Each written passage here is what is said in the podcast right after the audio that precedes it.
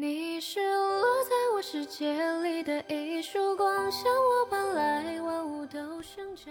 一千九百万人看过的一号餐的故事，让我知道我这届网友真的不是说说而已。你好，我是奶兔子。昨天看到了关于一号餐的故事，让我非常感动。我真的看着看着，我真的眼泪水就控制不住了。我这个泪点低的暖兔子啊，真的太窝心了。这个故事，我给你讲讲啊。在陕西西安有一家爱心餐厅，它的名字叫做香饽饽冒菜。香是香水的香，饽是口字旁一个波，就是波波芋泥奶盖的那个波。对，冒菜。作者是一位小伙子，他其实是路过的时候被这家店门口的一张告示给吸引住了。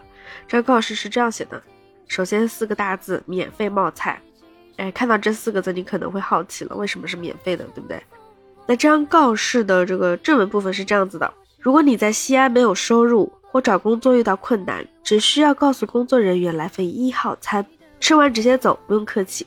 在以后有能力的时候，帮助身边需要帮助的人，好人一生平安。于是这位小伙子就很好奇，这个一号餐到底是什么？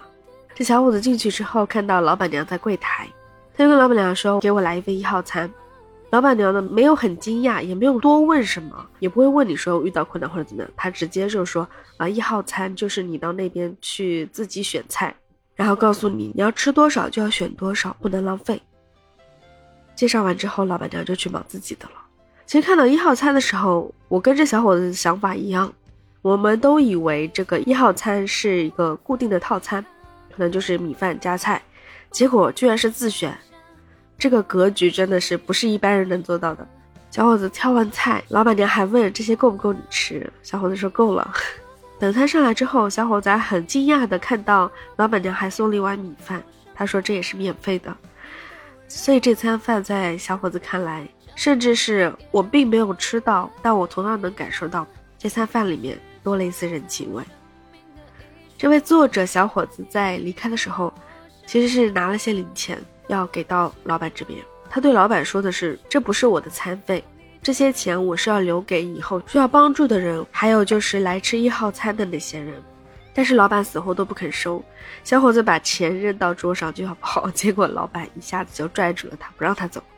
哎，这个一拽，跟以往的一些拽住客人是不一样的，不是没买单，而是希望这小伙子别跑，他要把钱还给他。经过几轮的这个 推诿。小伙子最后还是把钱扔到桌上之后就跑掉了，结果让人意想不到的是，老板居然追了几条街，继续要把钱还给这个小伙子。真的没想到，还能追出来，还追上了。最后就是两个人协商了，就是各退一步，就是老板收了二十块钱作为餐钱，剩下的钱就还给小伙子了。老板这样坚决的行为，就是坚决不收钱，不收多余的钱。因为老板觉得他并不需要这样的捐赠，只是想要尽自己的能力去帮助需要帮助的人。虽然说小伙子也是好心，他也想尽一份力。我想，可能最好的尽一份力的方式就是多去这家餐馆吃饭。那这个一号餐的来历是什么呢？老板为什么要设立这样一个免费的一号餐呢？其实老板在刚来到西安的时候，他说他整整饿了两天，所以现在想要给有困难的人提供免费的饭，让他们不再挨饿。而且那个时候他去网吧上厕所的时候还被嫌弃，所以现在他也是免费对外开放他的卫生间。这就是他曾经经历过苦难之后，现在想要力所能及的去为别人撑伞。所以这个小伙子说了一句话，让我非常的触动。这句话是这样的：为众人抱薪者。不可使其冻毙于风雪。这句话什么意思呢？就是说，给大家去拾柴取暖的人，我们不能让他在风雪中挨冻。所以小伙子才会有这样一番举动吧？想想自己自己的一份力，也就希望这家餐馆能被大家看到，能被大家知道这个爱心餐的故事。这是我第一次刷到这个视频的时候看到的内容，但是我真的真的真的没想到还有后续。其实最让我感动的就是这个后续，就让我知道，真的这一届的网友真的不是说说而已。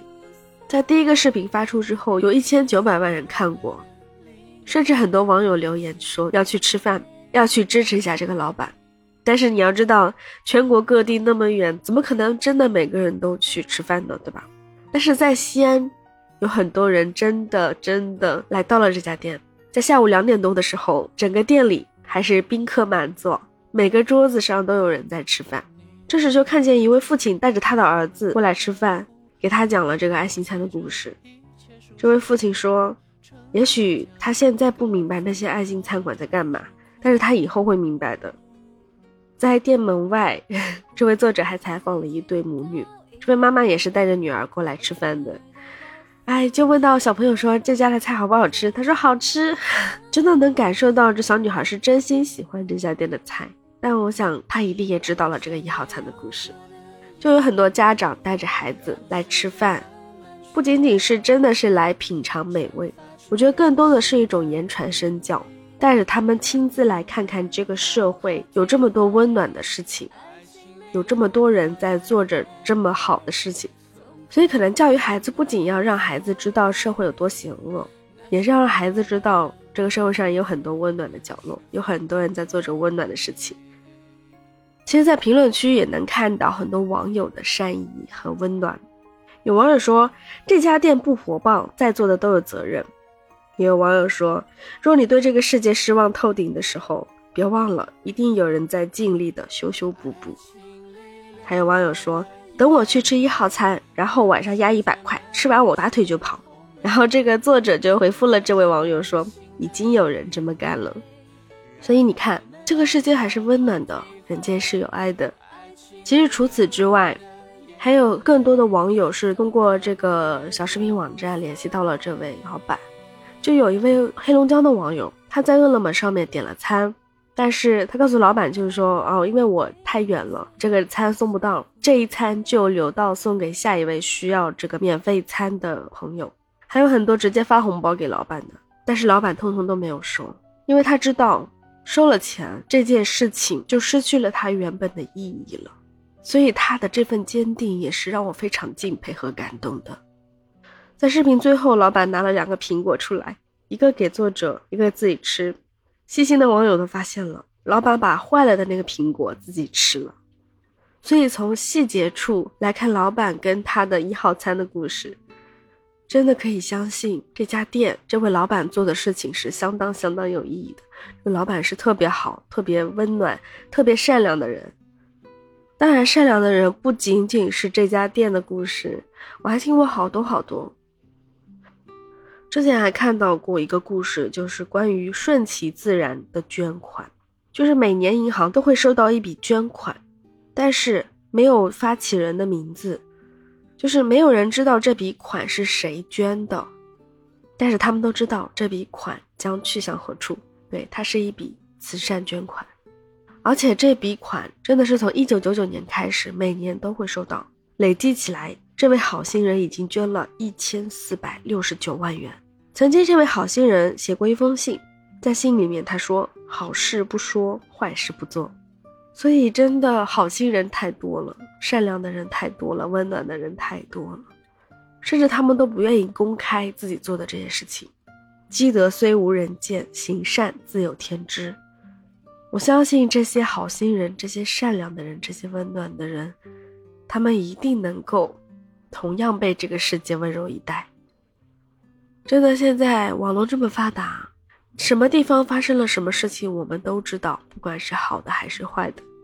所以在一些我们不知道的角落，总有那么些人在做着一些有意义的事情。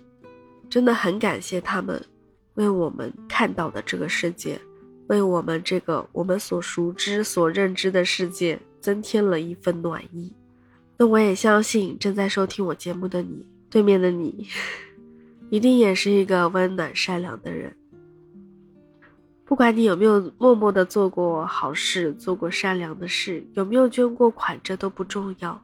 只要你听到我的声音，听到这两个故事，甚至更多这样的故事，你会感觉到内心有所触动，你会感觉到感动，你会想要伸一把援手，你会想要去支持一下。那么，我都要谢谢你，让这个世界多了一些美好。蓝兔子还有一个不情之请，就是希望你在听到这个故事之后，帮我点一点赞，让我知道你听到了这个故事，也让你受到了触动，这也算是对我的一个鼓励和支持吧。谢谢你了，那今天就先聊到这儿了，祝你平安健康，好人一生平安，下期再见喽，拜拜。